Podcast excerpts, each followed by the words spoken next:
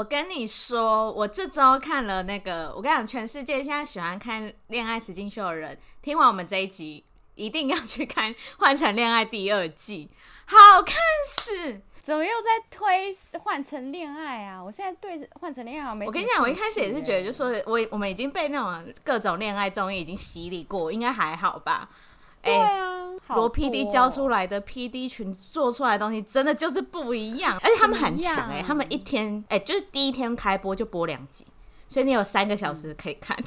那不是就是跟那个恋那个第一季的是同一个操作？可是第一季的第一集好像没有一下就是给你两集看，反正他这一集就是给你两集看，oh, 所以你就会更那个更好奇之后会发生什么事，更投入了一点。所以它到底好看的地方、啊、这一季的颜值，我个人觉得比上一季高，全部都高，女生也高，男生也高，有比那个伊甸园那个废话，伊甸园的真的是打妹，第一伊甸园的男生很多都不行哎，可是这一季有一个男生现在是大家很爱，应该是说。他们嗯、呃，私下我觉得 I G 可能都更帅，但是他们在里面已经还不错。然后有一个男士，男士就是一看就是 model 样这样子。然后有一个女生很像那个 Nosy，哎、欸，像 Nosy 吗？就是一个跳舞的那个女生。前阵子有一些争议，那个她长得非常像那个女生，然后大家就一直猜 model 男跟这个很像 Nosy 的这个女生是一对。虽然就是小道消息，大家都觉得说哦，好像不是啦。但因为只要他们两个真的是太多那种。暧昧举止或者是什么，就是很很像很熟的朋友或什么，所以现在大家一直站这一对就对，嗯、哦，好看死！还有那么推荐大家去看，我很推，我很推，大家可以看，比第一集更推。我觉得第一季的部分是一开始那个普贤他们那个很虐的感觉，就是第一他们第一季是做到这个，就感觉好像有点想，然后第二季的公开的第一对情侣，我觉得没有那么虐。我觉得啦，但是第二季会让人家很好奇他们之后的配对结果，比较像恋爱，比较没有前任感。目前这两集感觉哦，因为其实第一季它的确就是有一点韩剧 feel，就是他一直在揭发之前就是大概发生了什么事情，大家蛮注重在那个前面那一段到底。这个女的是配哪一个男的，嗯、然后多可怜什么什么，然后很难过什么什么的，所以就会觉得好像那这样子第一季就是像是在看韩剧。我觉得他第二季啊，当然大家就是讲到分手理由的那个访问时，还是会有就是难过的一面或什么，但是第二季的呃成员普遍是欢乐型的。所以目前还没有，就是那种可能看到，oh, 对，可能看到前任怎样，然后就偷跑去旁边哭。目前还没有这个感觉，对对对对对。但是可能之后 maybe、oh, 会有，但是现在给大家感觉是，大家还是就是喜欢他们在配互相配对。当然，大家也有在互相猜测说谁是谁的前任，这样子就还蛮有趣的哦。Oh, 好像的确就是同一种还恋爱实境节目啊，或者什么的。然后第一季跟第二季的那个参加的人。不一样之后，他们的整个形态会很区隔。因为第那个交换情侣，好像第一季的人，好像他们参加起来就没有像第二季的人就是这么的不守规则。而且我要真的讲，我个人就是看了这么多韩国、日本恋爱实境秀，我讲韩国的好了。换成恋爱的颜值真的算是偏高的，而且他又是有一个故事基底，就是以前任为主。哦、如果你是找两边都是素人一起来谈恋爱，我都可以找就是颜值高的。但你要找到一对情侣是前任，嗯、然后还是颜值高，还愿意来上节目，还有故事，啊、那真的很难。所以我觉得他们还蛮厉害的。的确，我觉得应该每一个就是韩国的，说实实在就是长的那个长相，其实应该都跟那个数学老师长差。你说交换情侣的数学老师，就是、不要再讲到他。然后我就气，哦，不是我说他那个脸真的是韩国人长，啊，我还要讲一个，就是换成恋爱二的女生跟男生没有像那隔壁棚那么整，这一边比较自然一点，这边看起来自然很多。啊、oh,，OK，好，推荐推荐，OK OK，那是期待颜值，又期待那种就是开心的那种交友节目的话，可，可能之后还是要准备一包卫生纸啦。我猜制作组还是会有一些对对对，应该会丰富一点啊，毕竟它还是要有一些那个换乘的，一定要有啊，不然的话环节不能就变跟变只是高颜值伊甸园。对啦，好啦，也是，而且那那你有看继续看那个？我还没有，我追好忙，我追好、哦、好好看，不是。对你这样追好多，你每个都两倍速，可是真的好好看哦。我那个东西，你知道柔美，我就是坚持不会倍速看，因为我觉得柔美那个真的是好看到爆，在后面，因为我们从大概呃。就是大家不是，就是我们之前有跟大家介绍过，就是网漫上面呢，他们他总共会遇到三个男主角，因为好像这一部我不确定啦，就是其实那个编剧他没有讲得很清楚，就是他到底会不会就是让他有三个男主角都是就这样继续拍下去，但是现在的操作有一点真的是巨熊跟。芭比二选一，因为巨熊跟芭比都重新回到荧光幕前面，然后两个人就是表明的在，是不是？对对，在争取那个柔美的感觉。哦、然后芭比现在就是已经跟那个柔美就是要二度重逢。就是他又两个人又复合了。他他头发好像变帅了，就是一些外貌上真的有变帅。对啊，巨熊啊，巨熊是外貌上有对巨熊外貌整个就是有变高级，因为他整个现在变 CEO 啦。而且我觉得他们那个最后一集就是也不是最后一集啦，就是目前演到的第十二集。然后这十二集里面演了好多东西哦。然后他有一个部分我真的要跟大家讲一下，就是你在人那个在复合之后呢。嗯就是编剧怎么可以这么会编？他可以连就是复合之后，他们他们认为说，就是呃，他这个什么恋爱科学百科就讲说，最难的恋爱就是复合之后，因为复合之后就是你要互相看对方眼色，就是交换情侣。哎、欸，他他，我跟你讲，他真的是揣摩的好仔细，他讲的好我。就是他可以用语言，就是他可以用那个文字把这些东西跟就是这些情绪表达的非常清楚，我觉得他好厉害哦。然后就是它里面当然就是也也会大家可以自己去看，就是里面会讲到一些就是剧情的怎么样会看颜色啊什么什么的。然后最后往往就是会因为一个冲动而问，就跟。对方讲说：“那不然我们结婚？就是他需要有一个转折点，然后那个转折点永远都会是一个因为某一件事情，然后你就是会突然就那一个转折了，嗯、你不会默默的觉得，就会慢慢规划说，哦，好，那我们可能未来会有结婚，往这个方向走什么的，不会哦。反正我十二集第二第十二集看，我心有戚戚焉，是不是？推荐大家。”对，心有戚戚，而且加上就是本来一开始对芭比，就是因为其实对芭比都一直觉得很不错，但是芭比因为他那个动摇的那个部分，就是他对那个另外一个那个实习生，就是对他。在那边想东想西，然后就是还对，然后柔美这样子伤心伤心的这样子离开之后，我就觉得不要不要，我们不要再芭比了。然后就 遇到芭比的时候，我们又一直在跟，真的就是我觉得我们仿佛柔美本人，你细胞一样。对，没有，我们还甚至只是柔美的某一个细胞，因为 真的我们就算是柔美，我们也不知道该怎么做决定，你知道吗？交叉路口啊。然后就想到哦，巨熊又现在变得这么成功，我就觉得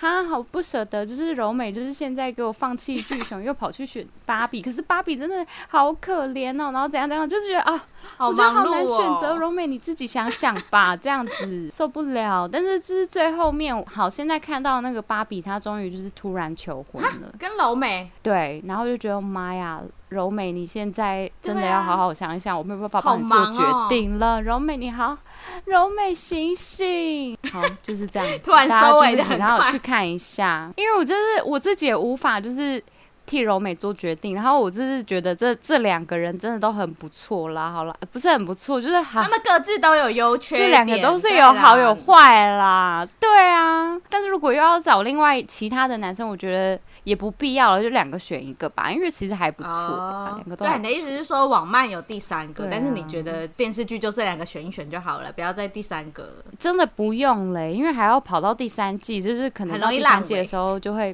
开始有一些对，会有一些恶评。没有哎、欸，大家反而还是你知道，就是只有两个人。在选，对对对，当然只有两个人在选的时候，就有一些网漫，因为已经看过网漫的人，就会觉得没有办法，没有办法接受他只剩下两个，现在可以这样。哎、欸，那柔美也是也是蛮爽的，一般人哪有那么多可以选择？可是没看过网漫的人，如果又到第三个的话，可能就会有些恶评写说什么，哎、欸，柔美到底要换几个男朋友啊？这样子，我就说如果柔觉得柔美、欸、过多，柔美如果是真实人生的话，她其实桃花源很好、欸，哎。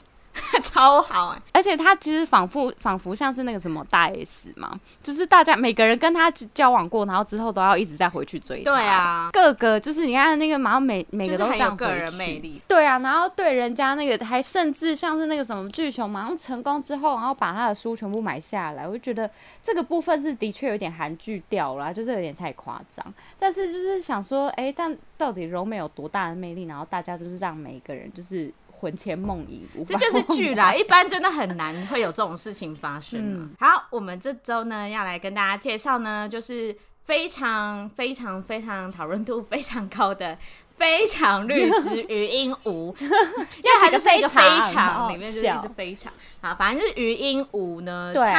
真的是到处都在讨论这部戏，而且就连韩国当地都非常受到欢迎。没错，而且很少人会把那个自闭症的这一个病症当成一个主角的特色来去写一个电视剧。但当然，电影有可能会有啦，但是电视剧好像真的蛮少，而且她又是一个女主角。其实这一部出来爆红之后，就很多，因为其实这一部的演员，说实在不是什么宋仲基、宋慧、宋仲基、宋慧乔、玄彬这种，就大家就开始讲说，其实很多韩剧真的就是只要编剧好、导演好，哦、然后演员好的话，嗯、其实都会爆红。嗯、现在反而。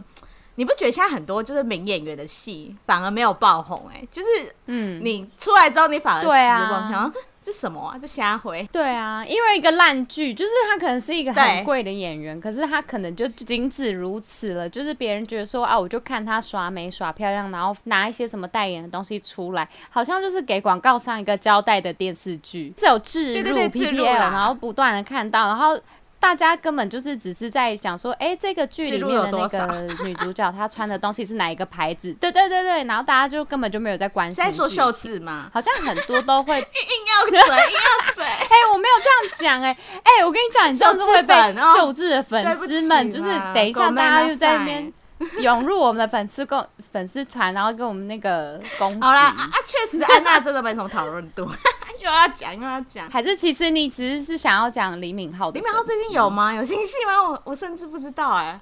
最近是没有，但是李敏镐每次就是都会被人家讲说，你那个剧到底是怎么？但他的剧都会被卖到，他的经纪公司应该要付很大。但他的剧都会被卖到全世界，但确实在韩国当地收视率都普通。对啊，啊，人家李敏镐就是是 super star，他是全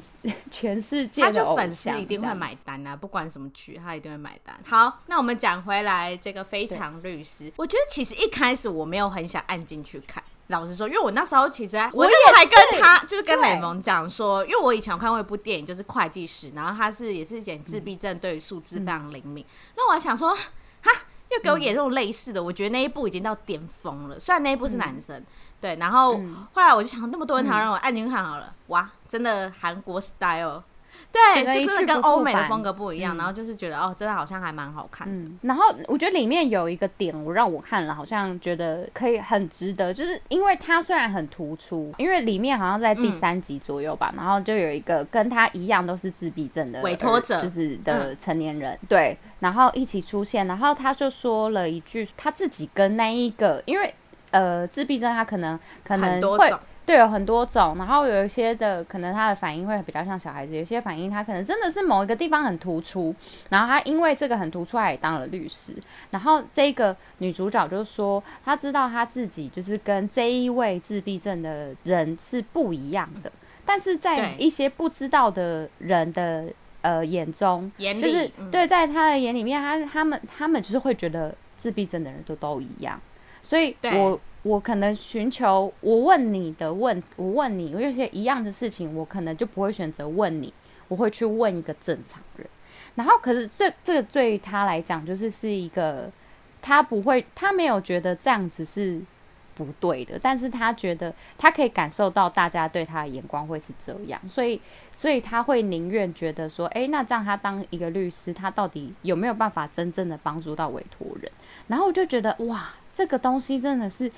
你要去改变全世界的人的想法，或是什么这么细微的这这些想法的话，其实真的这是有难度的，就是没有办法，没有办法说哦，因为我知道你的哪一个地方比较比较突出，或是怎么样，我看你的眼光，我就觉得你就是一般人，我用一般人的整个的那个反应，或是我用一般人的角度去跟你讲话，或什么之类的。其实这个东西，你说要跟一个跟普罗大众的人都讲说，你就是要把他当一般人来对待。我觉得其实很多人都没有办法。我知道你带他呃，雷蒙的意思是说，女主角在里面已经当到律师，但是因为她是身为自闭症，她、嗯、还是有一些症状，像比如不敢直视别人，或者是手会有一些动作，或者走路的姿势。嗯，所以她虽然有一部分是被认同，她有一个专业，可是她还是不能被等于一般人，因为走在路上，大家还是会直接认定说，哦，她就是身心障碍者，我可能没办法求助于她。他大概是这个意思，然后我觉得你讲的那一集，我个人也很有感，就是因为他不是有提到说自闭症有很多种，嗯、然后那一对委托者的夫妻，他就有讲，后来他们就有讲说，他们其实很羡慕这个律师，哦、他们每个爸爸妈都很希望自己的小孩是虽然有症状，但是是很突出的，但是其实要真的成为像这个女主角的呃病例，其实是非常非常的少，嗯，所以他就说他们自己也也。就是我觉得他就是有点跟大家介绍说，其实自闭症真的是很多种，然后真的是不是说，可能我们在新闻上可以看到很多很成功的案例，但其实不成功，或是也不是很说人家不成功啊，应该说呃普遍的案例，他的走向啦，对，所以其实每个人都有辛苦的一面。我觉得他真的每一集都跟大家讲好多，对啊，每一个就是自闭症的家人，他们那每一个家庭，他们可能就是面对的。自闭症儿童，他没有办法去强迫他的他的儿子或者他的他的身边的那一位自闭症患者，他是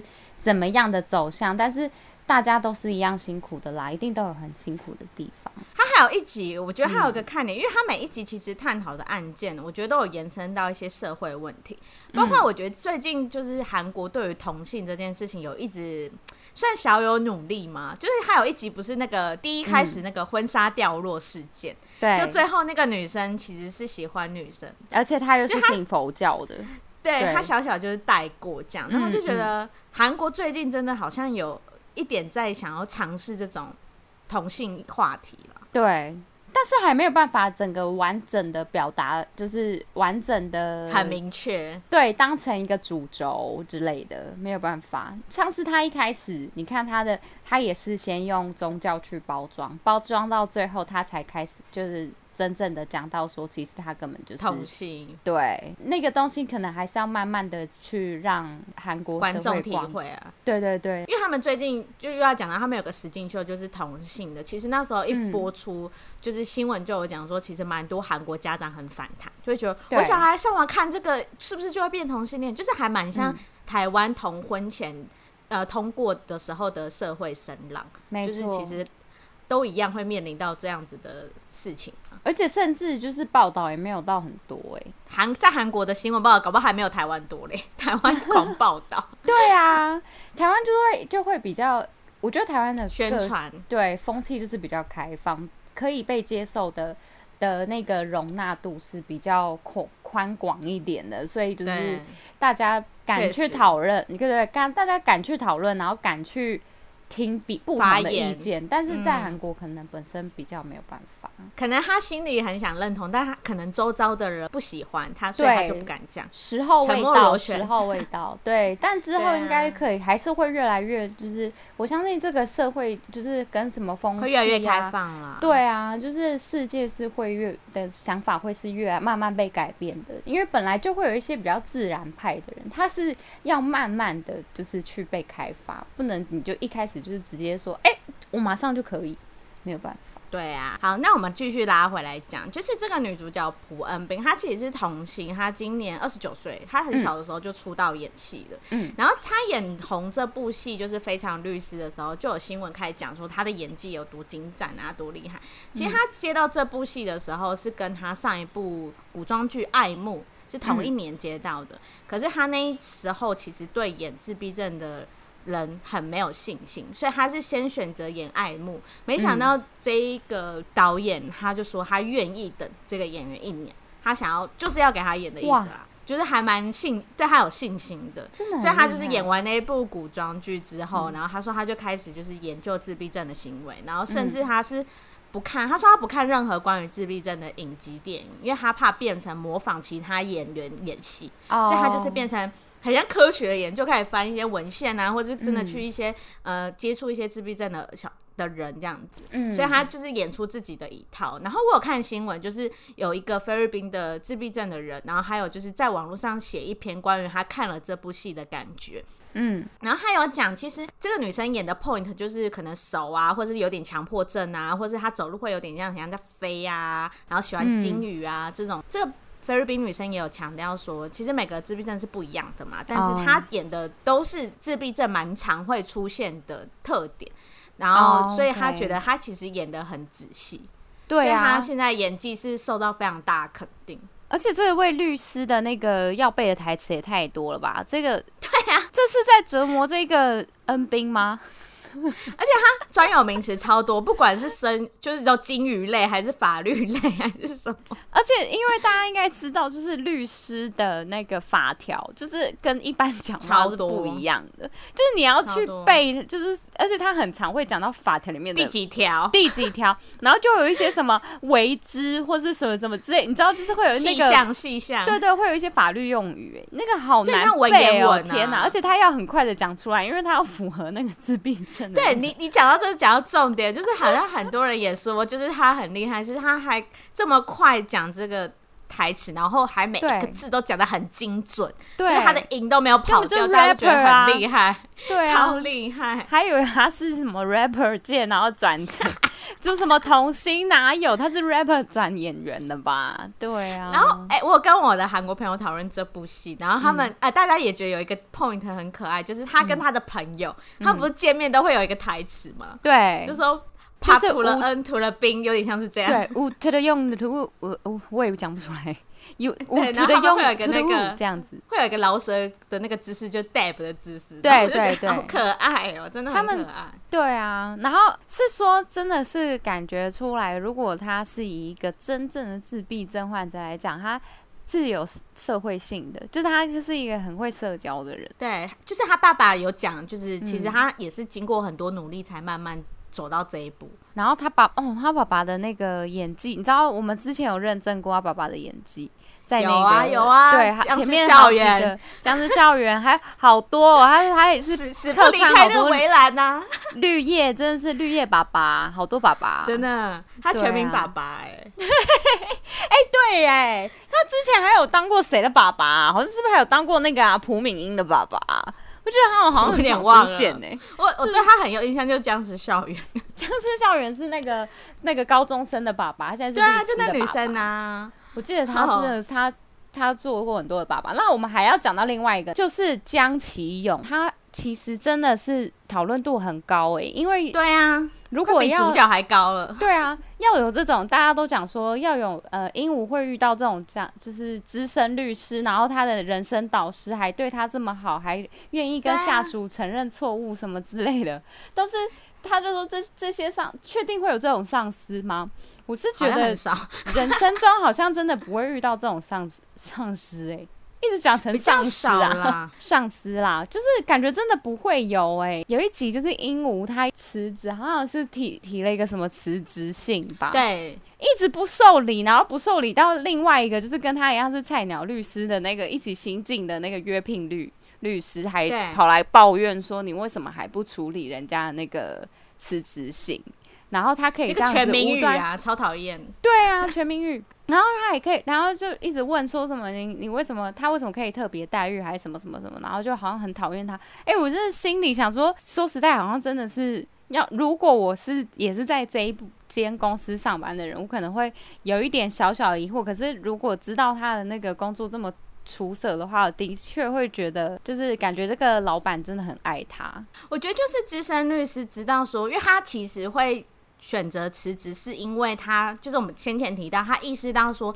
虽然他有律师能力，但是因为他是自闭症，所以反而委托者不敢找上他。他意识到这个问题，嗯、所以他才想要离职。但是其实里面大家知道这个问题的人都不想要他离职，所以这个资深律师就江启勇饰演的，他就不想要受理他的辞职信。没错，他除了就是演技很好，跟他的这个角色就是非常受到欢迎之外，他的私生活大家也受超关注，尤其他的。家里太浮夸，而且对江启勇的家里是什么豪宅啊？就是他，他连，而且我其实有稍微查到，他是二零一九年，他是前几年结婚，然后他结婚的时候，嗯、他连婚宴都是在家里办，然后他大概就是约了，哦、他大概就是约了大概五十个人，然后那五十个亲朋好友，对对，亲朋好友，然后就来家里面，然后干个香槟什么，然后大家不要以为说什么把他把当这么细节你都知道，干个香槟真的真的啦，就是他是。大家不要以为说什么在家里哦好挤哦怎样怎样的可以容纳五十个人家哦可能蛮大的，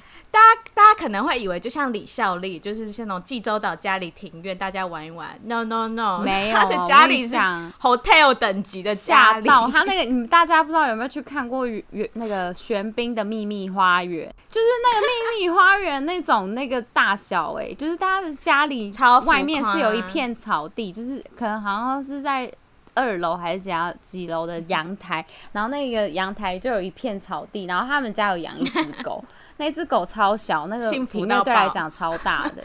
超大。然后他连就是他们家的那个一楼有有一个有一片落地窗，然后那一片落地窗大概有这样整个目测应该快要一百八十度的落地窗，就是它就是可以这样环景，嗯、可以直接看出去，然后外面就是山啊什么的。很夸张，然后他就直接把那个婚宴办在家里面。听说他的老婆就是是有钱人，但是就是一个蛮低调的圈外，非常低调，对圈外的圈外人这样子。我觉得他们那样子真的是很低调诶，因为。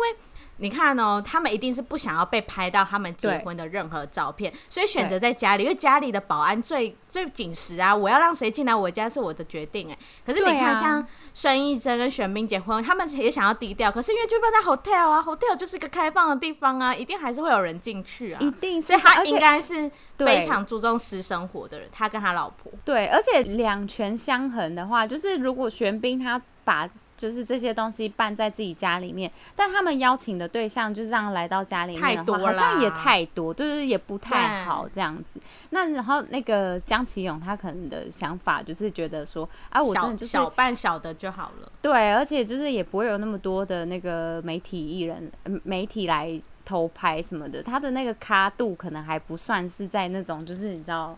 前面几个就是那个公共财，他还不算是韩国公共财，他不需要跟对外交代了。但可能他老婆那边的家人会有一些企业家来啊，那也是要保护那些企业家的关系。没错，没错。而且他其实还蛮，他的朋友其实虽然也算蛮多的，然后可是他真的是有散发一个贵公子的气息。我不得不说有哎、欸、有哎、欸，对啊，大家呃最近就是他们已经就是拍完那个《杀青。非常律师》，对对对，那个杀青宴，大家就有就是有去拍了一下他们的路透照，然后他那个路透跟大家就是讲 hello 的时候，大家看起来都是极 其的疲惫，但是他出现的时候，他的衣服真的都还是很贵哎、欸，我傻眼，就是他怎么可以整个人散发的气质就是金光闪闪这样子。对，而且好，那要跟大家讲一下，他之前还有演过，因为我觉得大家可能对这一位就是现在这个角色，可能就是因为他其实揣摩的还有点陌生。嗯，对对对。那在他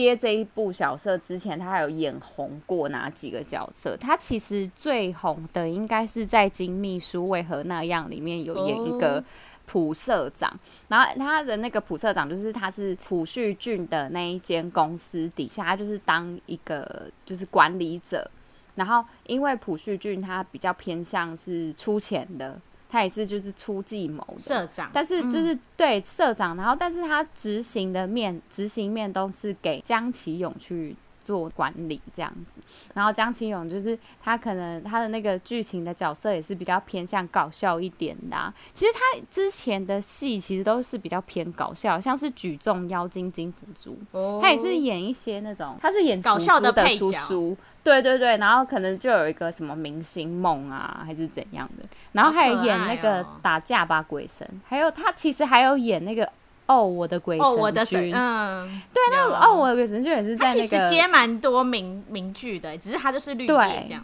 对，对，而且哎、欸，我我之前不知道有没有跟大家讲过，就是只要是如果你是当绿叶，你的收入其实就是是会是最稳定的，所以。到底、就是，因为你可以一次嘎很多角，你可以对，你可以每一部戏你都会某有某一个角色，你都有片酬可以拿。然后我不知道江启勇他本身到底是不是有钱人，但是。江启勇如果参加过这么多部的话，想必他就是因为他的名声其实也是有一点，就是做出口碑。那他的片酬一定是他现在的片酬应该是算是数一数很稳定、绿叶高的。对对对，嗯、那他的的确就是应该要赚，也是会赚不少啦。我觉得韩韩国的演员现在可以这么多，嗯、就是因为他们韩剧真的太多了，很多地方可以让他们崭露头角。所以我觉得他一定已经是一个水准之上，毕竟那名作这么多。对啊，而且他二零一八年的时候，他其实是他是其实是在那个演技大赏 MBCM 演技大赏是有在得奖，他是得那一部《我身后的桃丝》，就是苏志燮演的。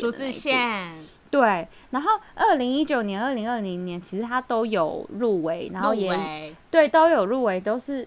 就是他其实是应该算是在。呃，演艺大赏里面，就是在演艺界里面，他是有做出口碑的人。有啊，就是演技是大家认可的啦。没错。哎、欸，我发现一件事情，因为我现在查资料，我发现一件事，嗯、他跟朴恩斌是同一家公司。对对，哎、欸，要那又要再讲到一件事情，就是朴恩斌他们其实朴恩斌跟他还有宋江还有朴敏英，他们有拍一个。一个广告，七星的，对对对，七星的我刚刚就是想说，为什么会是他们几个？我就按进去看，哎、欸，原来就是都是同一家公司，没错。所以就是经纪公司懒人包，是不是？呃、说懒人小宋江跟朴恩朴敏英，那我就给你那个朴恩斌跟那个，而且都是，而且就是都是重要角色，就是宋江跟朴敏英那时候刚好也接演那个，就是那个那个气象厅，气象厅，嗯，对对对对对。然后后来就是我后来还有再发现，就是。那个宋江还有在跟江启勇他们在之前啦，就在更之前一点，嗯嗯在你知道那个刘在石他有一个叫做《迷追里》的综艺节目，就是推理节目，他们也有在里面，对，就他们也是主演人员，又有懒人包了，对，就是就是那时候宋江他还要上一些综艺节目，让大家就是。因为其实演员本来就是这样，如果你刚开始就是像是那个宋仲基也是，他要当演员的主角之前，嗯嗯、其实他们都会在综艺节目先混沌一下，就是他先放在里面，让观众习惯习惯这个脸，然后你在之后你才会去看这个人的剧。因为其实韩国经纪公司虽然是很大间，很多人都一样，但其实真的还是有这种我们刚刚讲的，就是会包一起。像柔美，我也有查，我就想说为什么会找朴真荣演？朴真荣也是 B H 的，B H 就是跟那个柔美那个女主角是一样同一家公司。对对对，就其实我觉得他们还是会有互相关联呐。要要要，因为而且而且你要红就一起红，你要这样子我就可以直接你知道要。找这两个人的 schedule 也比较好配啊，不然我们还要跨经纪公司配那个 schedule 超麻烦。而且大家可以看那个制作组，有时候是经纪公司就直接是制作组了，就是他们有出钱，所以他们就会把自己的艺人当演员，就是这是一个你知道吗？所以大家才会说你要找越大的经纪公司，你越有崭露头角的机会。就是对啊，对啊，我直接就是跟你讲说，好了，我二零二三年就是在四月的某一个地方就有，我就有这几部，我就是会上这几部的剧，你要不要演？所以就是那时候稍微再看了一下，就发现其实为什么大家会对于张启勇就是这个脸这么熟悉，但虽然一直叫不出名字，但是 但是他的确是在电视上很常会出现的脸，就是你很熟悉，所以其实看久了还是会觉得。蛮亲切的，然后加上他现在就是演的又这么的讨论度这么高，好啦，我们很祝福这些，那我就祝福一下他们，就是希望他们以后的戏都可以呃每一部爆红，然后有一天张琪你现在是什么变成讲一些什么字字词吗？对，就是哎、欸，可是我真的如果他有当什么男主角的话，我可能会想看呢、欸，不知道为什么。对啦，但可能不是爱情剧，我觉得他感觉不会演爱情剧。就是可能要带一点那个搞笑的成分嘛。对，因为我觉得他的那个企业家老婆，你知道，毕竟你知道那是整个家族形象的问题，他不能就演一些无为不为吧。好，那《非常律师余英无》呢，现在在 Netflix 每个礼拜都会上两集，然后还在持续播映中，所以大家如果有兴趣的话呢，可以开始追哦。那我们今天就介绍到这里喽，拜拜，拜拜。谢谢你们收听，如果喜欢我们的话，请在下方留言或是帮我们评五星哦。